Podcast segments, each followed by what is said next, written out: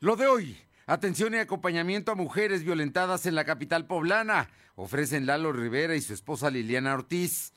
Promete el gobernador una reestructuración de la ruta del transporte que pasa por el periférico.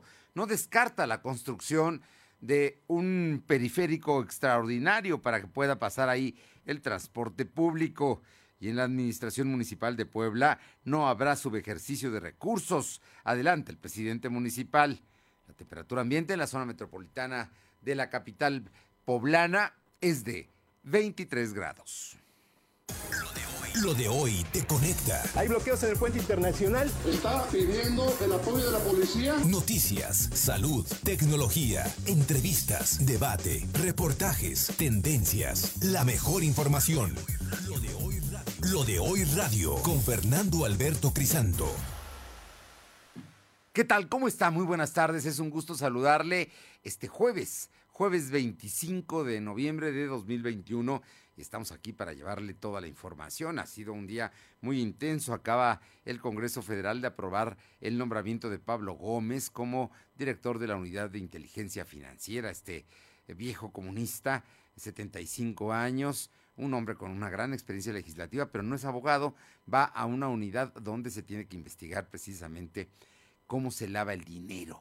El dinero, de los delitos de cuello blanco y también los que están vinculados al narcotráfico y a todo el crimen organizado. Vamos a ver, vamos a ver qué tal le va. Ojalá le vaya bien a Pablo Gómez.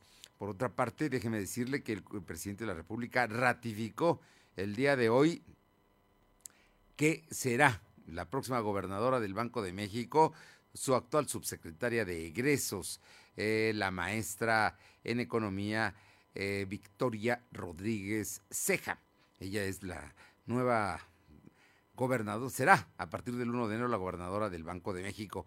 Y por otra parte, el día de hoy el, el Puebla, el Puebla recibe después de las 7 de la noche al León en el Estadio Cuauhtémoc. La verdad es que ya están los boletos, están agotados, hay incluso reventa.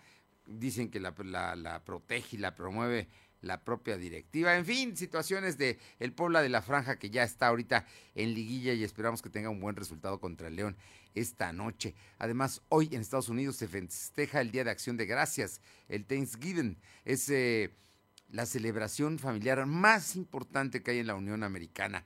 A todos los que tienen familiares estadounidenses o que son descendientes o que son americanos, una felicitación porque este día es un día importante para ellos y además el día de hoy es el día que se reúnen las familias más que en Navidad. Aquí en México la Navidad, por ejemplo, es un buen día para reunirnos, pero en Estados Unidos el Día de Acción de Gracias es el día importante y es el último jueves de cada mes de noviembre.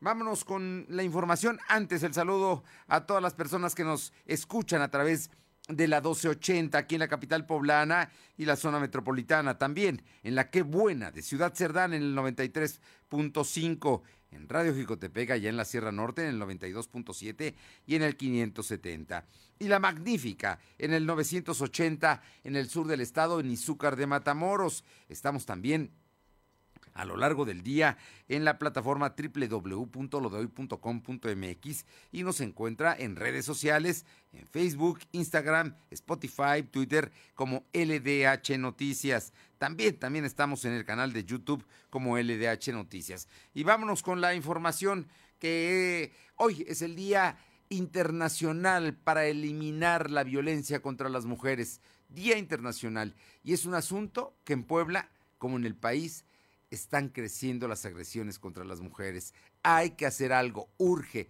Y también hay que hacerlo por parte de la autoridad. Y el día de hoy, el presidente municipal y su esposa echaron a andar un programa muy importante. Contigo, mujer. Te escuchamos, Silvino. ¿Qué tal? Muy buenas tardes. Efectivamente, como lo comentas, esta mañana el presidente Eduardo Rivera Pérez presentó el programa Contigo Mujer contra la Violencia, el cual conforma en cinco estrategias para facilitar y garantizar la seguridad de las víctimas.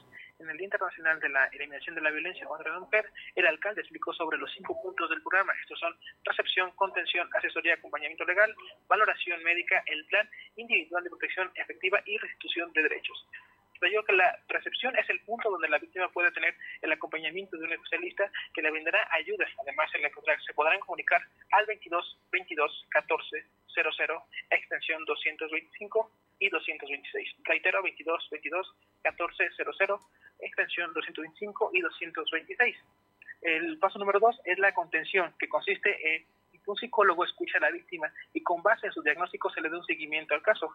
El paso número tres es la asesoría y acompañamiento legal, donde abogados especialistas darán orientación sobre cómo afrontar la situación actual. El número cuatro consiste en la valoración médica general, donde un especialista brinda la atención a la víctima. Y el paso número cuatro, número cinco y último es un plan individual para respaldar el tiempo necesario que lo requiera la víctima sobre la agresión que esté pues, enfrentando. Escuchamos parte de lo que mencionó el alcalde. Yo quisiera decir ante la opinión pública y ratificar mis palabras cuando tomé protesta en mi gobierno de que no vamos a tolerar ningún tipo de violencia hacia las mujeres. Repito, no vamos a tolerar ningún tipo de violencia hacia las mujeres. Porque la violencia hacia las mujeres es una dolorosa realidad y un grave problema social y de salud pública que se tiene que atender de inmediato. Yo quisiera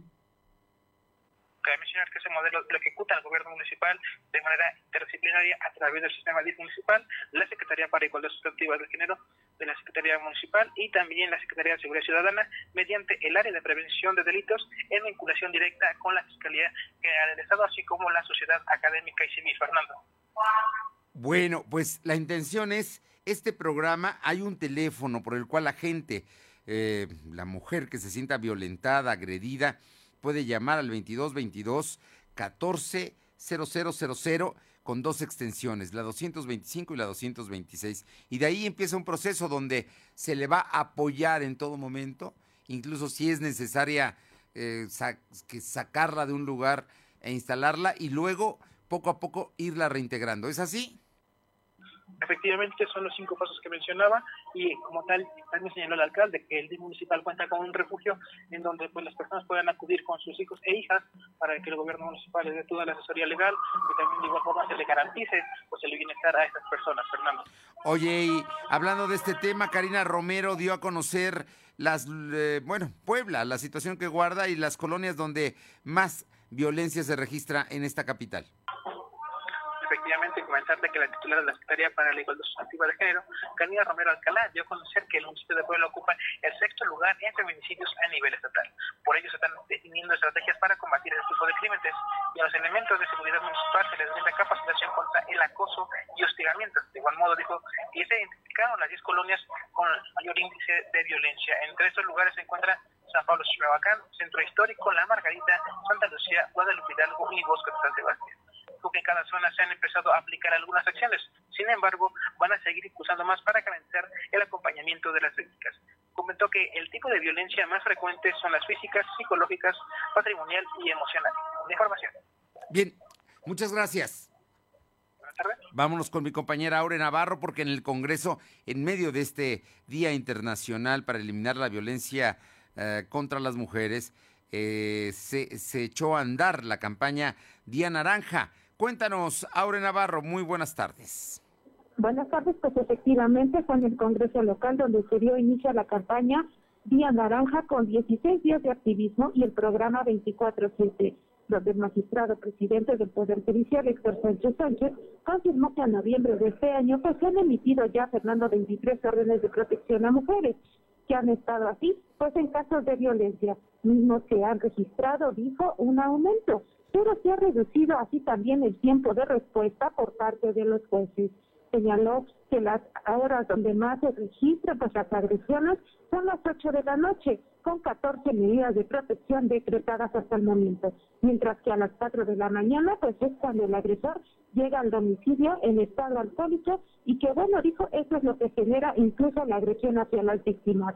Los días de la semana donde más agresiones se dan son los miércoles, al registrar hasta 17 medidas de protección. Y de todas las alertas que se han recibido, bueno, pues mencionó que el 98% de las solicitudes se han podido decretar. De esta forma, Puebla y Cholula son los municipios donde más atenciones de protección se han decretado. Escuchemos ¿Cómo lo hacemos? Incluso con vehículos destinados para que nuestros jueces y jueces se puedan trasladar con equipos de cómputo y de impresión portátiles a fin de no tener ningún inconveniente o impedimento para ejercer la función jurisdiccional. Subrayar que las órdenes de protección de carácter jurisdiccional son diferentes a las de carácter administrativo.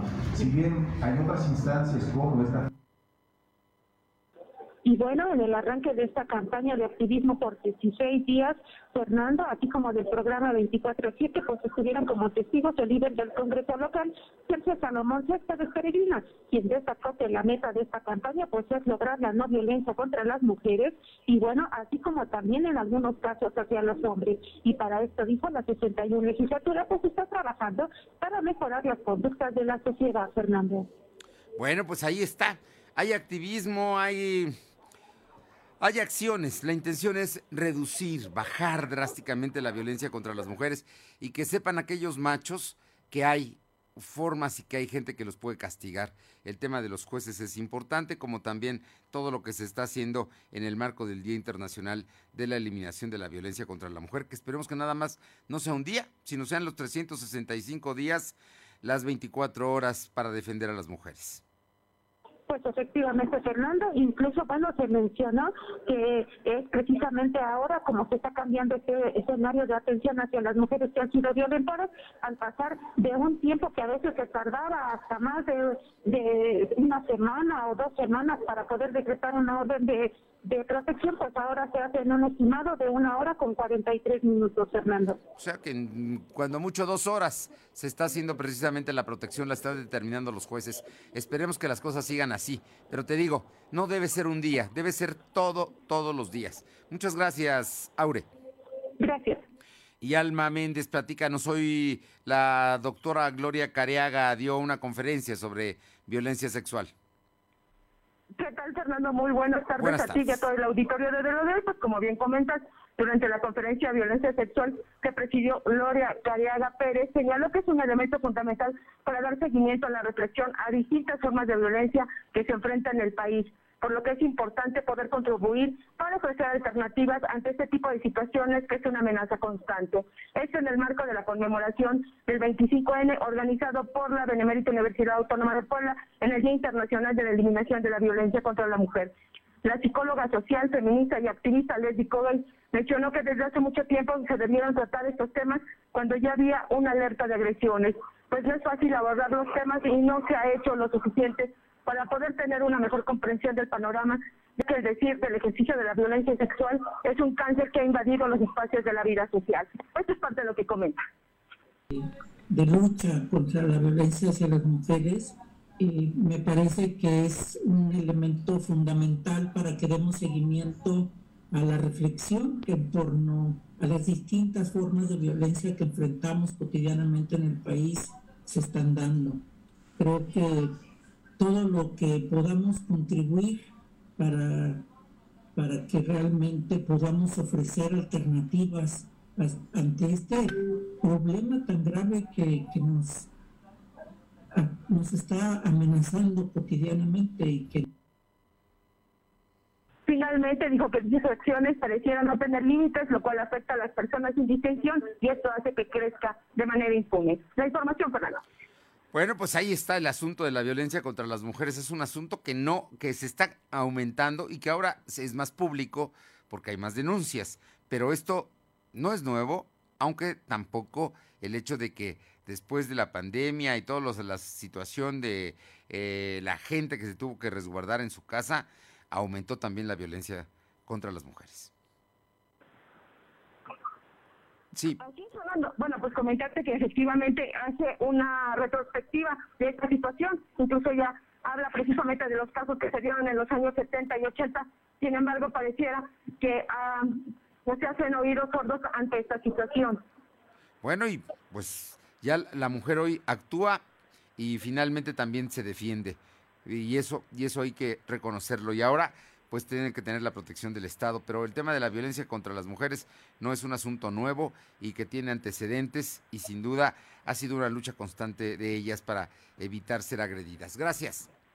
Seguimos a Vámonos con mi compañera Carolina Galindo a San Martín Texbelucan porque ayer hubo una explosión en San Martín, afortunadamente sin eh, eh, que hubiera víctimas mortales. Cuéntanos, Caro. Fernando, buenas tardes a ti y al auditorio. Así es como bien lo detallas, el día de ayer por la noche tremendo susto se llevaron vecinos de la calle 16 de septiembre al escuchar un estruendo. Cuando salieron a la calle vieron el pavimento que había sido perforado en una en una dimensión de menos 50 centímetros. De manera inmediata alertaron a los focos de emergencia, arribando tránsito municipal, la policía, bomberos y protección civil, quienes pues evaluaron la situación y descartaron alguna situación de riesgo para la población. Decirte que de acuerdo a los reportes pudo haberse tratado de acumulación de gas o también el uso de pirotecnia que durante esta época del año pues, es muy frecuente entre los jóvenes ante ello, el área de protección civil de Texmelucan hizo un llamado a los padres de familia y a los menores a evitar jugar con este tipo de artefactos que pueden generar una tragedia. Pues no pasó a mayores, pero esperemos que no vuelva a suceder. Muchas gracias, Caro. Muchas gracias. Bien, y le comento que la obra de una plaza, la construcción de una plaza comercial que no cuenta con los permisos correspondientes para eh, llevarse a cabo, fue clausurada por autoridades eh, de San Andrés Cholula en el Boulevard Atliscayol. Personal de la Unidad de Protección Civil Municipal de San Andrés acudió el día de ayer al predio ubicado en los números 4003 y 4004. Le comento que em, el responsable de la obra no mostró los permisos correspondientes para la edificación, eh, que lleva un avance del 50%, le fueron colocados los sellos de clausura. Eh, pues ellos esta mañana todavía se veían ahí trabajadores, pero tiene sellos de clausura y no, no se sabe el nombre de la constructora que la lleva adelante y sin permisos. Eh, la obra de esta plaza comercial se ubica dentro del área de mayor plusvalía en la zona metropolitana de la capital poblana. En las inmediaciones están los edificios eh, más lujosos y los fraccionamientos como La Vista y Lomas de Angelópolis, eh, así como la plaza comercial del mismo nombre que se ha convertido en una eh, referencia de la Reserva Territorial Atliscayot. Bueno, pues estaban queriendo construir una plaza sin permisos. Vaya usted a ver, estos empresarios, la verdad es que abusivos, muy, muy abusivos. Pausa, regresamos. Lo de hoy es estar bien informado. No te desconectes. En breve regresamos. Regresamos.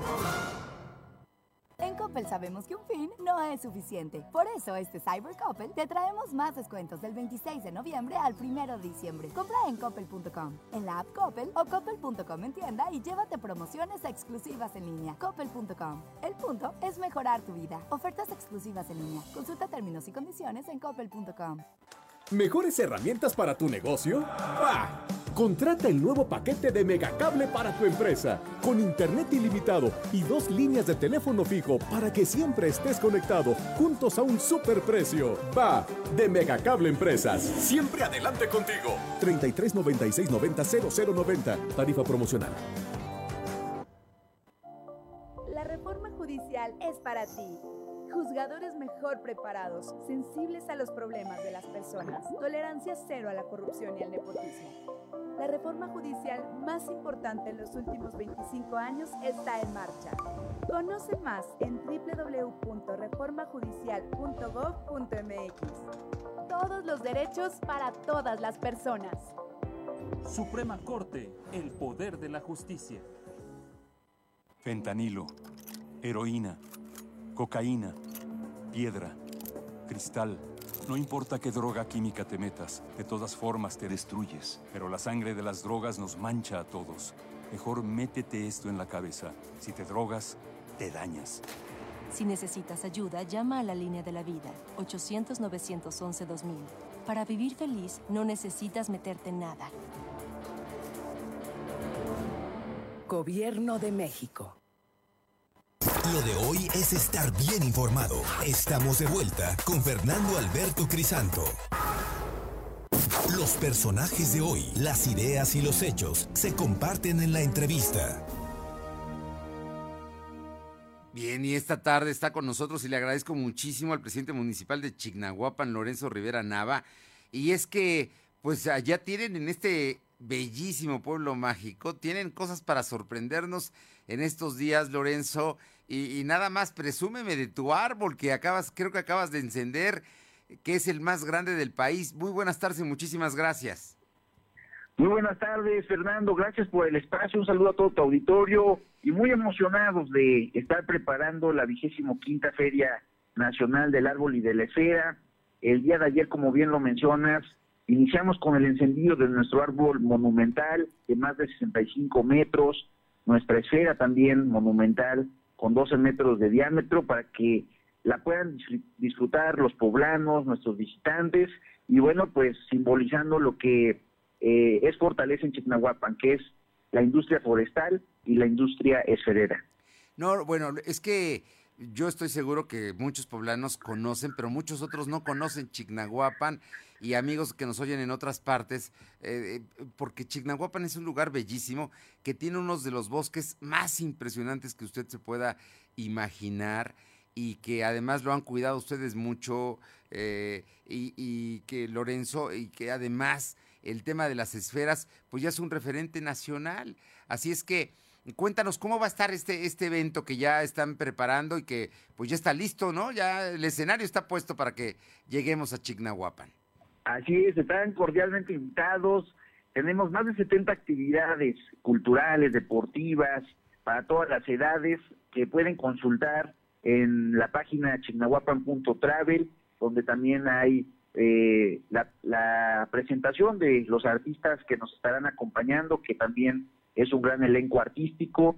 Y bueno, la idea es eh, que haya una gran exposición de esferas, de lo que se hace aquí en los bosques, como has mencionado, somos el mayor productor forestal, tenemos el compromiso de seguir eh, reforestando y bueno, eh, a través de los árboles de Navidad, que es una actividad sustentable, ha aumentado la eh, densidad de, de árboles y es algo que queremos seguir fomentando y pues invitar a los poblanos, a quien nos escucha, a que puedan venir a comprar una artesanía de gran calidad, 100% poblana, 100% mexicana, y que también puedan pasar un buen rato con nuestra gastronomía, con las actividades que va a haber. Y bueno, pues de verdad que va a ser de gran ayuda también para la reactivación económica del comercio local aquí en Chignahuapan y que los esperamos con los brazos abiertos. ¿La feria hasta cuándo dura, Lorenzo? La feria es a partir de mañana, del 26 de noviembre al 5 de diciembre. Eh, como te mencionaba, eh, tenemos eh, una presentación artística muy importante, estará Yuriria, estarán Los Ángeles Azules, estará Matiz, estará la arrolladora banda El Limón, y bueno, pues todo el programa lo, lo pueden checar en la página chignahuapan.travel, y bueno, también pues la exposición de esferas, y que pues también puedan aquí pasar un excelente rato. Oye, no, bueno, es que con, eh, con ese cartel que me estás dando, con esos eh, artistas, yo creo que va a ser muy, muy interesante, además de que mañana coronan a la reina, ¿no? Si no estoy mal de la feria.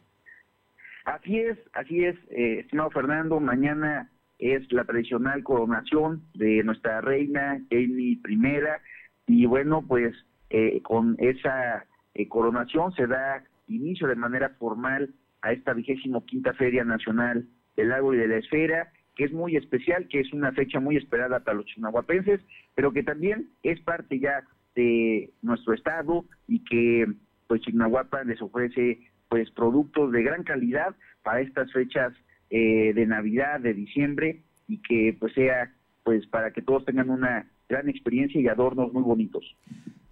Lorenzo, te pregunto porque hay, hay gente que a lo mejor quiere quedarse el fin de semana o entre semana quiere ir un día.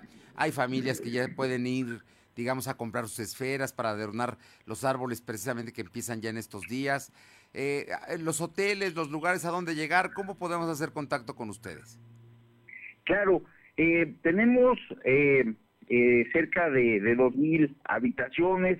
Digo, lógicamente ahorita sí ya estamos casi llegando al tope en tema de reservaciones, pero pueden checar también en la página de chinahuapan.travel algunas recomendaciones.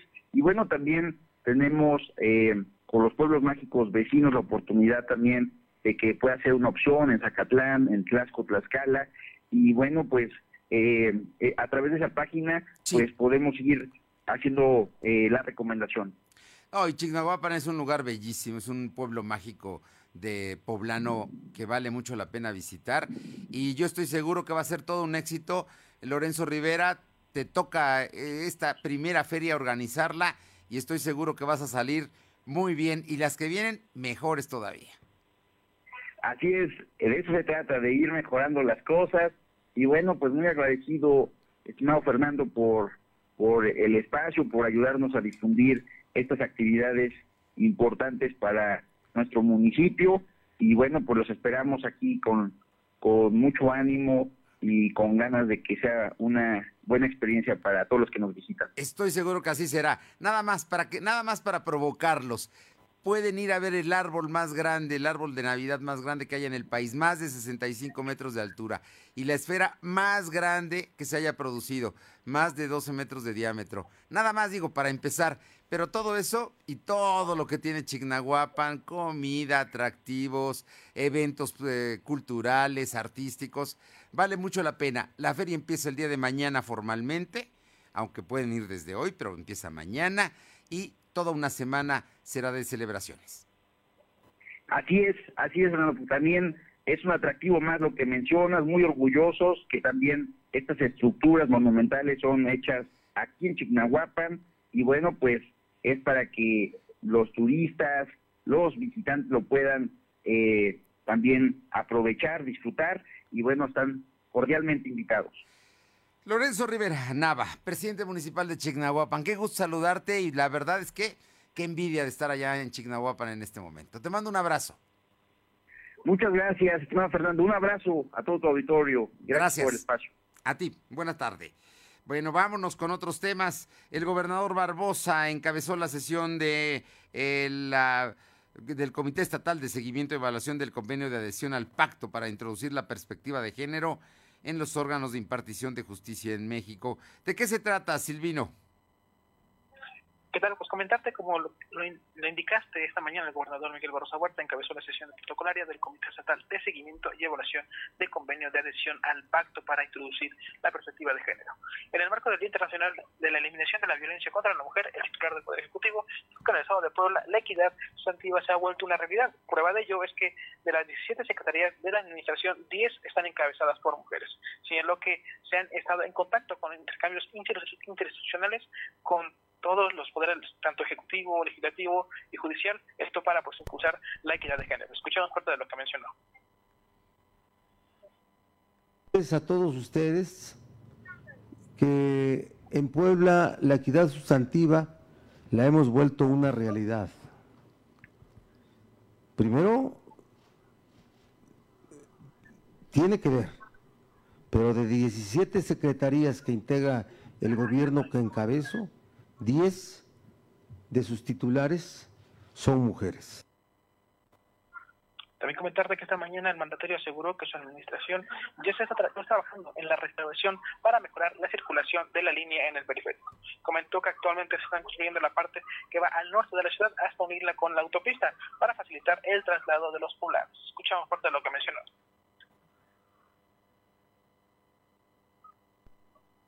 Bueno, hay que hacer la otra parte del periférico. No, no, ya estaba, ya estaba la parte. Va, escuchamos lo que dice el gobernador del, de la línea del metro, del periférico. Y claro que hay que completar, pero ahí es la parte más avanzada que tenemos. Y, y, sí, este, eh, los temas de transporte en, que corren por el periférico hoy es un, una verdadera enredo enredo el que dejaron los gobiernos anteriores. Asimismo dijo que se está planeando construir una vía debajo del periférico, lo que va a una circulación más fluida. Oye, a ver, eh, eh, eso es muy interesante, que el gobernador diga que está planeando construir otro periférico solamente para el transporte público, pero que sea subterráneo. ¡Wow! Una inversión muy importante, ¿no? Por los kilómetros que tiene el periférico que sale de la autopista ah, antes de llegar a Volkswagen y termina allá a la zona más o menos de Amozoc.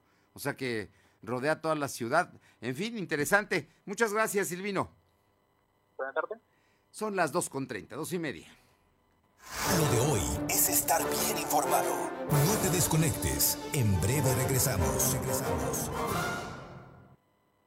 Coppel sabemos que un fin no es suficiente. Por eso este Cyber Coppel te traemos más descuentos del 26 de noviembre al 1 de diciembre. Compra en coppel.com, en la app Coppel o coppel.com en tienda y llévate promociones exclusivas en línea. Coppel.com. El punto es mejorar tu vida. Ofertas exclusivas en línea. Consulta términos y condiciones en coppel.com. Durante la pandemia, las telecomunicaciones y la radiodifusión han sido fundamentales. Claro, porque han permitido la educación a distancia, el teletrabajo y el comercio electrónico, por ejemplo. Sí, hoy más personas en el país tenemos acceso a estos servicios. Los precios de la telefonía son más bajos, hay más usuarios con internet, así como más estaciones de radio y canales de televisión. El IFT trabaja para que más personas estemos conectadas. Instituto Federal de Telecomunicaciones. Mi tarea como ciudadano no ha terminado. Debo seguir participando. Tengo que organizarme, alzar la voz para que Puebla le escuche. Hubo días en que me decían que nadie participaría, pero la sociedad ha expresado su voluntad con fuerza y con libertad. Hoy sé que hay quienes trabajan todos los días incansablemente para defender mi derecho, para que mi voz sea escuchada. Instituto Electoral del Estado.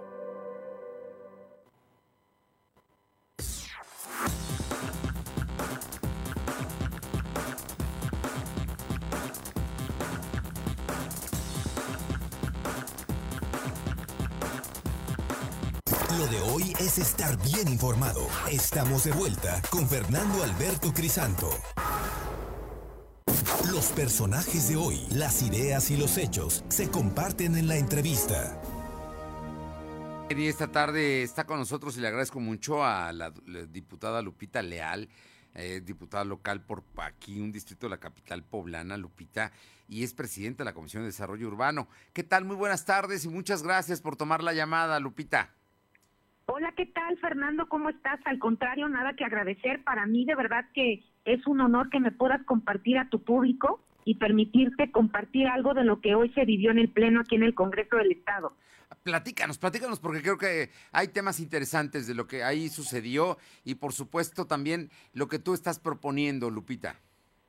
Así es, fíjate que la ley actual, la vigente, la que era de transportes, pues data, data de 1998 si tú haces cuentas, pues ya es una ley que ya tenía muchos años y que era necesario pues proponer nuevas dinámicas sociales, escuchando a transportistas, escuchando a ciclistas, escuchando a todos los actores y las actrices que van involucrados en esta toma de decisión. Y el anteproyecto que envió el Ejecutivo, el gobernador eh, Barbosa, pues incluye muchas precisamente de eh, la regularización que la ciudadanía recalcaba en cuanto al tema de la transportación y el tema del depósito de los vehículos, mejor conocido como se les dice corralones. Y en ese sentido, Fer, pues a mí me parece que como eh, Comisión de Movilidad hicimos lo mejor porque enriquecimos en algunos puntos y hoy por hoy los poblanos y las poblanas ya tendrán a bien saber que se reguló una tarifa a nivel estado y que con esto se va a evitar que en algunos municipios pues le pongan un precio en especial y esos precios pues evidentemente Fer, eran mucho más elevados que los normales. Estamos hablando Entre otros temas, sí. sí dime. No, no, no, de nada más para subrayar.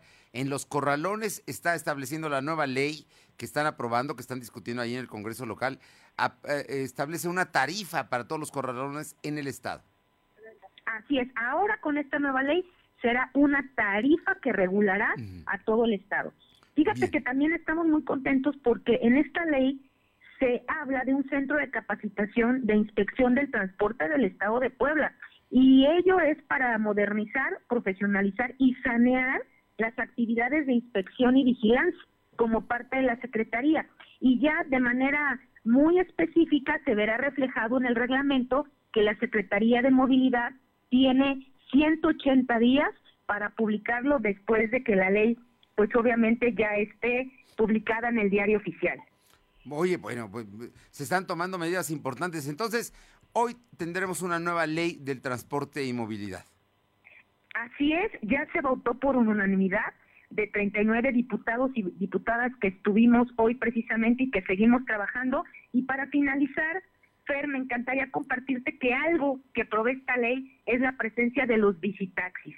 Y en ese sentido me siento muy afortunada porque la evolución de ciudades más humanas marca es a más infraestructura ciclista, más infraestructura verde y sobre todo que muchos de los turistas después de la COVID pues prefieren un medio de movilidad de transporte con pues 100% una ventilación y el visitaxi tendrá esa oportunidad de hacerlo.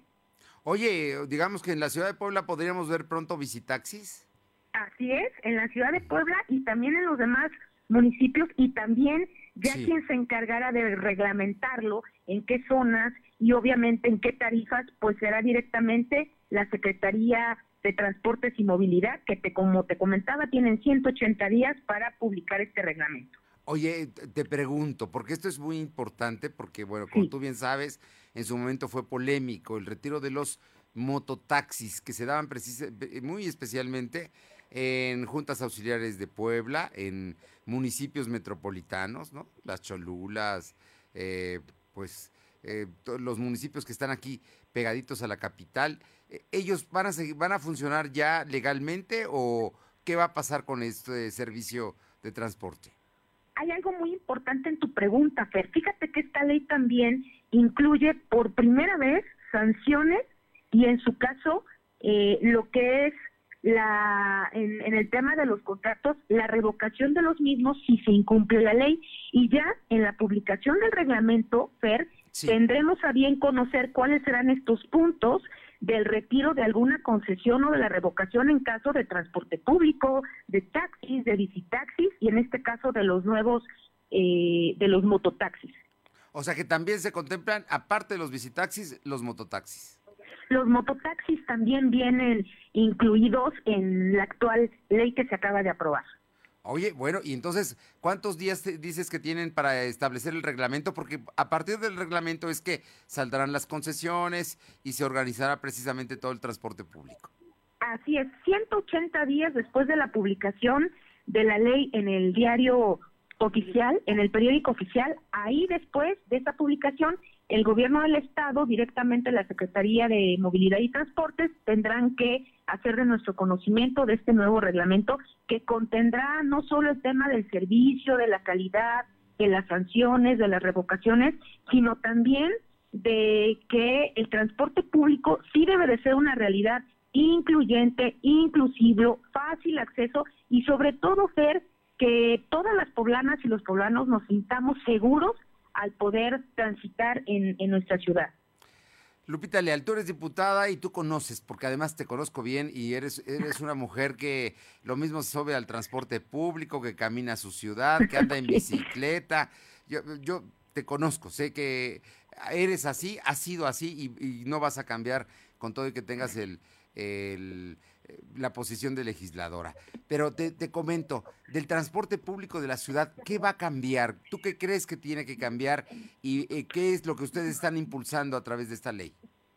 Pues estamos impulsando que muchos de los concesionarios, puedan aplicar ya la ley que está en el artículo 64 de la ley de personas con discapacidad del Estado de Puebla. ¿Y qué dice este artículo 64? Pues que las unidades deben ya de tener uno de cada diez asientos en el autobús para personas con discapacidad. Y no solo eso, Fer, esto obligará a los concesionarios a que dentro de su parque vehicular o su padrón, pues asimismo tengan algunas unidades que ya cuenten con una plataforma metálica que llegue al nivel del piso para que puedan accesar personas con muletas, silla de ruedas, con prótesis, con órtesis, con ayuda animal, ayuda humana o ayuda eléctrica. Entonces eso va a ser un gran avance en Puebla, sobre todo porque existen en el estado aproximadamente eh, eh, un millón de personas con discapacidad. Entonces esto beneficia e impacta de manera gradual y de manera general a las y los poblanos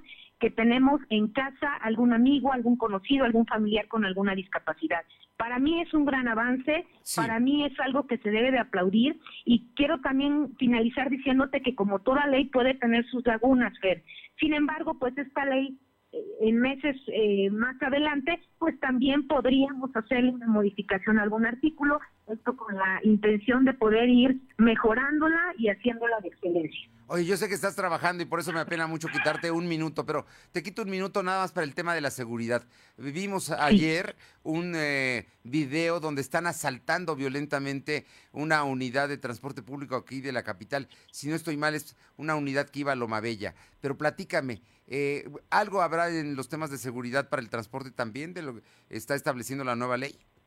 Así es, en el tema de seguridad para evitar robos y evitar eh, todo tipo de situaciones dentro del eh, transporte público, están contemplando videocámaras de vigilancia precisamente con estos botones de seguridad para verificar directamente que pues se asegure el transporte y sobre todo salvaguardar la integridad de las y los poblanos. Y esto igual, quien tendrá la facultad de eh, observarlo será la, Secretaría. de Movilidad y el Transporte. Lupita Leal, no sabes qué gusto saludarte siempre y más cuando das buenas noticias como esta. Así es, Fer. A mí también me da mucho gusto saludarte y ya lo haremos también presencial. Lo haremos pronto. Te agradezco y te mando un fuerte abrazo. Gracias a ti y a todo tu estupendo equipo de colaboradores y colaboradoras que hacen posible que podamos difundir este tipo de noticias para los poblanos. Excelente día, Fer. Gracias, muy buenas tardes. Buena tarde. Es la una de la tarde con 41 minutos, una con 41 minutos. Vámonos con mi compañera Aure Navarro, que tiene información. Aure, te escuchamos. Gracias por comentarles que la diputada local por Morena, Daniela Mier, pues hizo un llamado general para no adelantar juicios políticos sobre el caso de Tecamachalco, donde fueron ejecutados tres ministeriales. Previo a ingresar a la sesión del Pleno que se tuvo este día, pues la congresista y bueno, hermana del edil de Tecamachalco, Carlos Ignacio Mier, pidió no politizar el tema y mucho menos caer en hinchamientos mediáticos. Escuchemos porque lo que pasa en Tecamachalco no solo pasa en un lugar, pasa en los 117 municipios, como se los dije, así como en todo nuestro país. No me voy a meter en casos que no me corresponden. Hay que respetar y yo creo que tenemos, no tenemos que hacer nosotros juicios políticos porque no nos competen. Contestar esos temas, yo soy Daniela, Daniela Mier, soy legisladora y no tengo por qué contestar cosas que no me corresponden dijo que como legisladora ella está centrada a tratar temas referentes al Estado y se declaró respetuosa de las autoridades como la Fiscalía General del Estado, que está a cargo de las investigaciones de estos hechos ocurridos el pasado 19 de noviembre, Fernando. Bueno, pues tiene toda la razón, ella que responsable va a ser, ella es diputada y es diputada plurinominal, ¿no? En fin, pero bueno, que no se adelante en juicio sobre el tema de eh, Tecamachalco, es lo que eh, sugiere la diputada eh, Mier el día de hoy, a quien entrevistaste, la diputada Daniela Mier. Oye, Aure, y también tenemos más información. Eh, eh, coméntanos. Pues sí, tras haber sido aprobada la nueva ley de transporte, pues en el Congreso local transportistas precisamente de diferentes puntos del estado, como Izúcar de Matamoros, se manifestaron afuera del legislativo para exigir que se evitara la regulación de mototaxis. De esto, el líder del Congreso local, Sergio Salomón Céspedes Peregrina, aclaró que esta regulación aprobada tendrá un reglamento claro que determinará qué unidades podrán circular de manera segura tanto para el conductor como para los pasajeros. Escuchemos que sin duda existe, que está ahí y que tendrá que ver una, tendrá que venir un reglamento muy específico para saber quién cumple o quién no cumple con las normas que se tendrán que hacer. Pero no se trata de una legalización. No es, no es legalización, es una regularización todo lo que está hoy eh, dándose, que es una realidad y que tenemos que verlo porque no podemos cerrar los ojos algo que se está dando y que al final de cuentas está pasando, está sucediendo y que no está regularizado y que si no se hace así sigue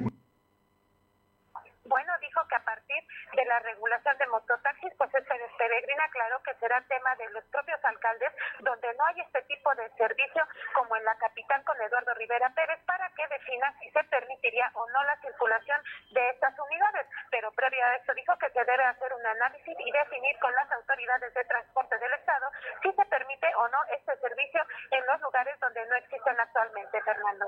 Bien, oye, por otra parte entrevistaste a Néstor Camarillo.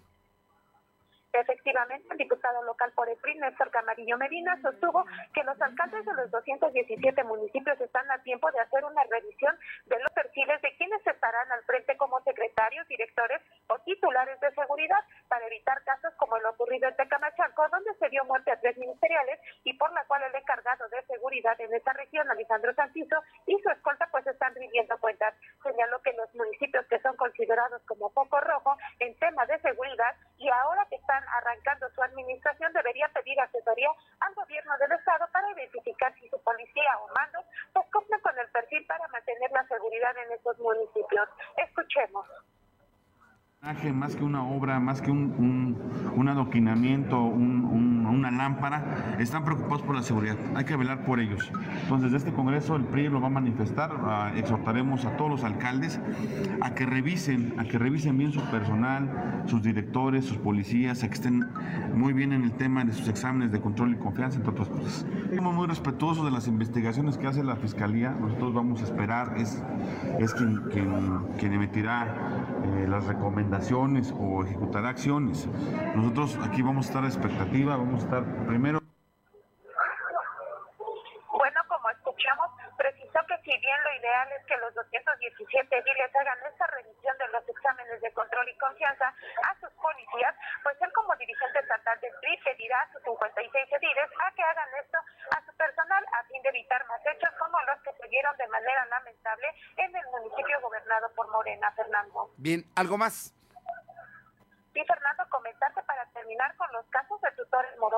Pago de alimenticio de sus hijos, pues la diputada local Guadalupe Yamax propuso crear un registro de deudores y morosos alimentarios en el estado de Puebla. Con ello se evitaría también que un varón contraiga matrimonio por segunda vez, incurriendo en la misma falta de abandono alimenticio a más hijos. Reconoció la diputada que el 70% de las madres solteras en el estado, pues actualmente no reciben pensión alimenticia. Esto pese que su pareja pues la dejó para ir en busca de otra familia donde sí cumple con dar alimentación a nuevos hijos. Cito que la actualidad no hay forma de obligar al sujeto a cumplir con este beneficio, además de que en muchos de los casos, pues los padres se van al extranjero dejando en el olvido a sus hijos sin importar si son de una región de extrema pobreza o más estable económicamente, Fernando.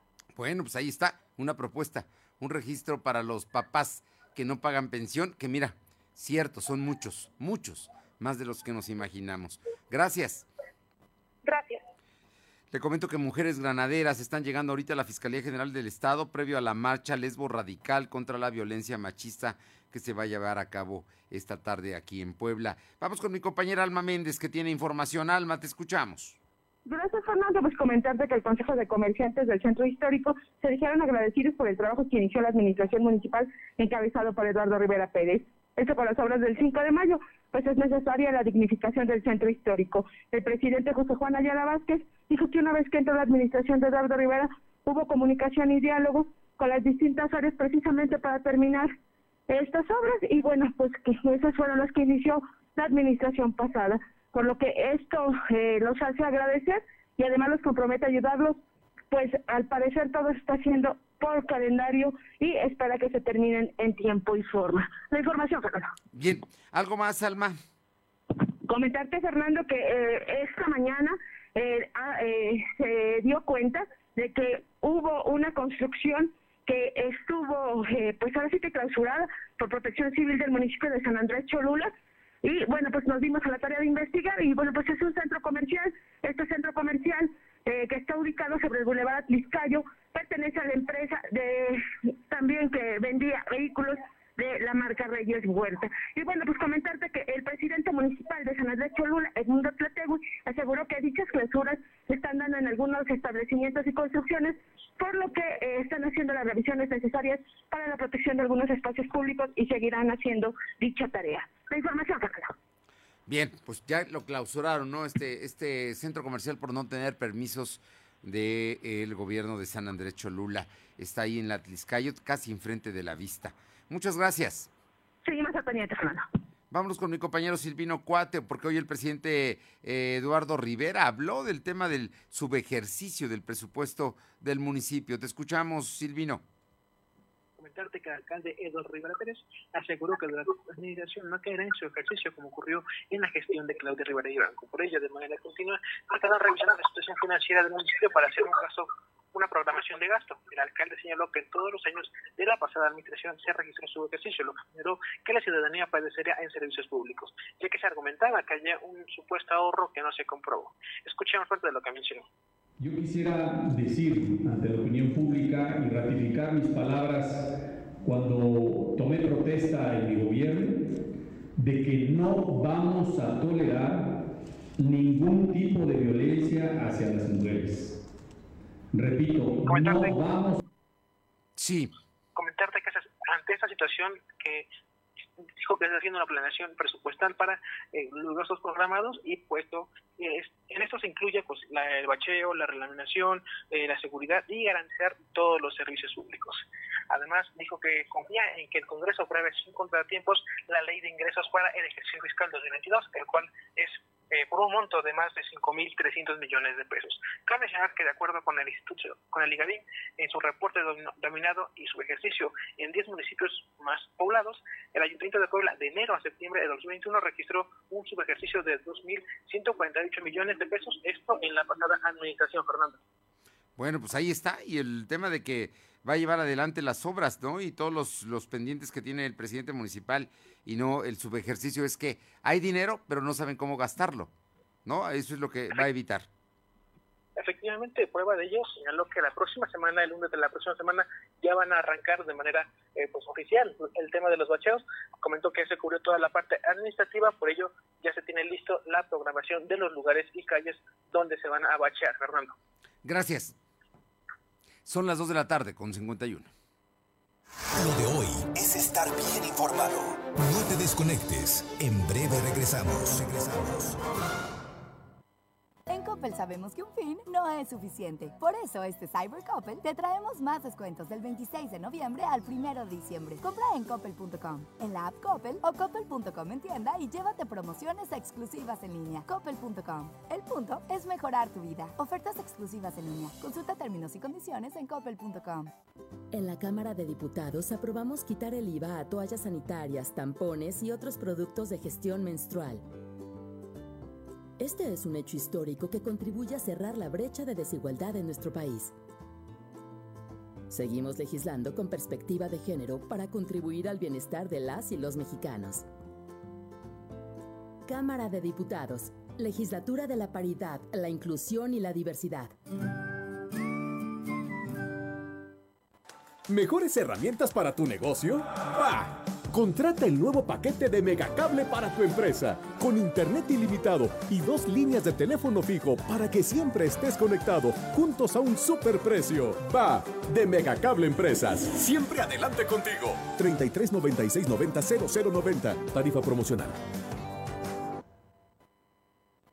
Lo de hoy es estar bien informado. Estamos de vuelta con Fernando Alberto Crisanto. Bien, y vamos hasta Izúcar de Matamoros con mi compañero Uriel Mendoza. Uriel, muy buenas tardes.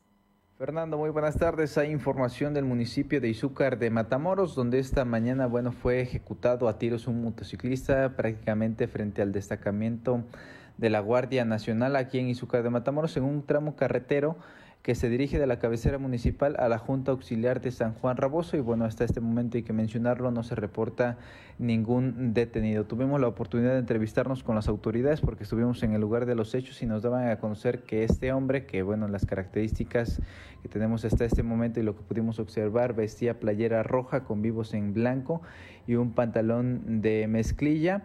Fue alcanzado por hombres a bordo de un vehículo, estos iban armados y una vez que le dan alcance a la altura del establecimiento 24-7 que se encuentra ahí sobre este tramo carretero, pues bueno, arremeten contra él, eh, disparan en múltiples ocasiones, pierde el control de su vehículo, se sale de la carretera y bueno, va a dar ahí a unos cultivos de caña que se encuentra justamente sobre este tramo carretero. Pasaron alrededor de tres horas para que el cadáver fuera pues levantado por parte de elementos de la fiscalía que ahí los vimos realizar sus labores de investigación, las diligencias correspondientes. La zona había sido previamente acordonada por las autoridades municipales y bueno, esperaron precisamente el arribo de eh, la fiscalía y parte del personal del servicio médico forense, quien bueno se encargó de llevárselo al anfiteatro de esta misma ciudad. Otro asesinato más aquí en Izúcar de Matamoros. Fernando, pues bueno, así la seguridad en esta demarcación. Terrible, Uriel, terrible esto que nos estás comentando. Y por otra parte, gana dinero sin descuidar tus estudios. Únete a CAE Contact Center. Te ofrece un sueldo base competitivo y atractivas comisiones, capacitación 100% pagada, prestaciones de ley, turnos de medio tiempo y un agradable ambiente laboral. ¿Qué esperas? Tu momento es ahora. Manda un WhatsApp al 221 561 1713. Para agendar tu entrevista no necesitas experiencia. Si buscas estabilidad y oportunidad de crecimiento, CAE Contact Center es tu mejor opción. Llama al 221 561 1713. Vámonos con mi vamos con mi compañera Janet Bonilla que tiene información. Janet, te escuchamos.